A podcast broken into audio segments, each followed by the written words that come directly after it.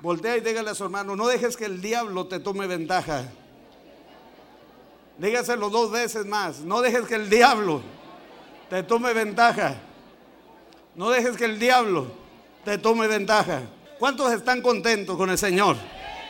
Amén. El apóstol Pablo no estaba tan contento este, en esta escritura.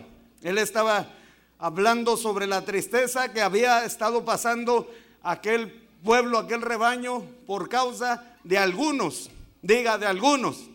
Hay momentos que te van a traer tristeza por causa de algunos. Pero eso no es para que tú te enfríes. Porque el enemigo toma ventaja cada vez que tú te enfrías. Cada vez que tú te pones en, una, en, en, el lugar de, de un derrotado. Claro que vienen problemas. Claro que vienen ataques del enemigo. Claro que vienen quizá cosas que te van a dañar. Pero eso no te da lugar a que andes todo el tiempo triste. Eso no te da lugar a que todo el tiempo andes o un tiempo andes encendido y otro tiempo andes todo cabibajo. Tienes que levantar tu rostro, amén, aunque vengan los problemas, aunque vengan las tribulaciones. Por eso es que estamos reunidos y congregados en la casa del Señor, porque el Espíritu es el que nos consuela, es el que... Alguien diga, gloria a Dios si puede. Es el Espíritu el que nos consuela.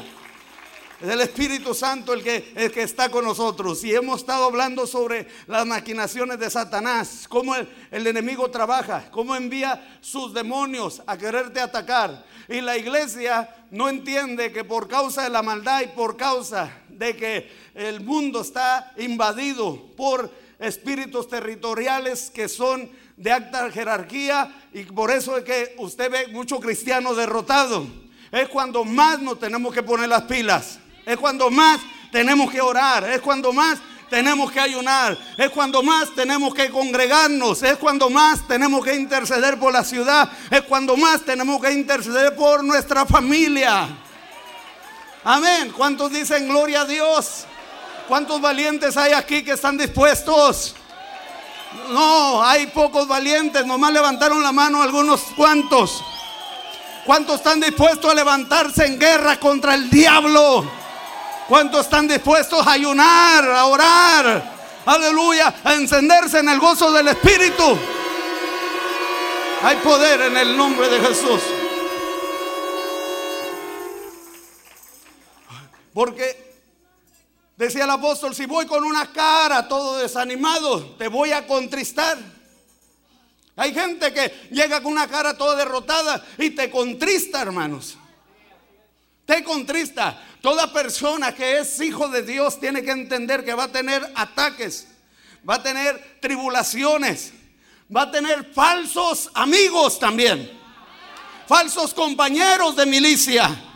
Porque un compañero de milicia es una persona que te da la mano y que te dice, vamos campeón, vamos a echarle para adelante, no hagas caso a eso, vamos a seguir guerreando contra el diablo. No puede el diablo tomar ventajas sobre ti, ni sobre mí, ni sobre tu familia. Tú tienes el poder. Alguien puede decir, hay poder en la sangre de Jesús.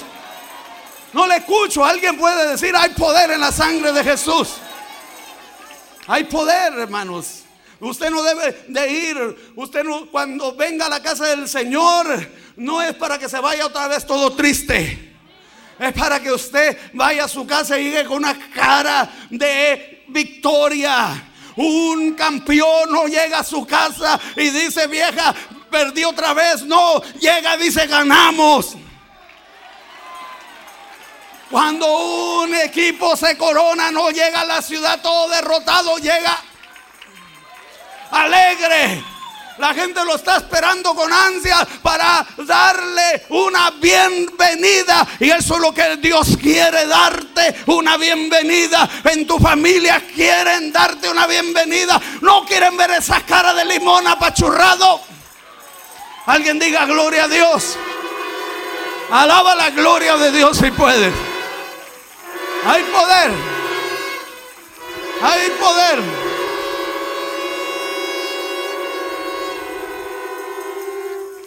Por eso es que dice, es escribí con, les escribí para que cuando lleguen no tengan tristeza de aquellos de quienes me debía de gozar, confiando en vosotros todos que mi gozo es de todos vosotros. El gozo que tú debes es llevarlo sobre tu familia, sobre la gente donde, donde tú trabajas. La gente que te ve cuando vienes a la casa del Señor. Tiene que ver el gozo. La gente que te ve que te sientas ahí en la banca.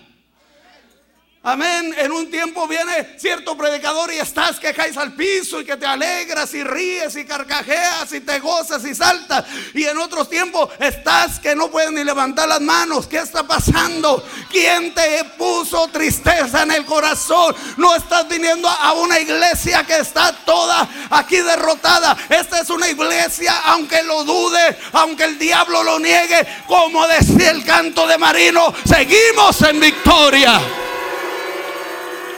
Aunque el diablo lo niegue, seguimos en victoria. Alguien diga gloria a Dios si puede. Pero diga gloria a Dios. Seguimos en victoria. Voltea y dile a tu hermano, muévelo, dile, hey, estamos en victoria. Estamos en victoria. Quita esa cara de guarache. Alguien diga gloria a Dios si puede. Nosotros somos hijos de Dios. ¿De quién eres hijo? ¿De quién eres hijo? La Biblia dice que el que practica el pecado es hijo del diablo. Y eso te trae tristeza, porque el diablo lo único que te puede dar es tristeza.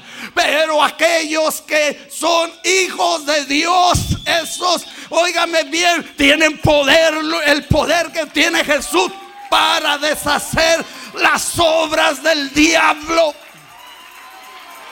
Alguien diga gloria a Dios. Hay predicadores que les gusta que le digan papi. A mí no me tiene que decir papi ni papá. A mí dígame solamente pastor. Al que debe decir papi es el que está en el cielo. Al que está allá es el único Padre celestial. Si es tu Padre, ponte de pie. El que está en el trono, el que reina. Aleluya. Dile papito, ama Padre. Alguien diga gloria a Dios. Hay poder. Puede sentarse. Y si eres hijo del otro, cállate y no digas nada. Dije, si eres hijo del diablo, no grites. No grites, no hagas ruido porque a ese no le gusta que te goces. A ese le gusta que estés con la cara toda triste. A ese le gusta que estés muerto. A ese le gusta que estés todo derrotado. Por eso es que no le gusta el ruido. Hay poder en el nombre de Jesús.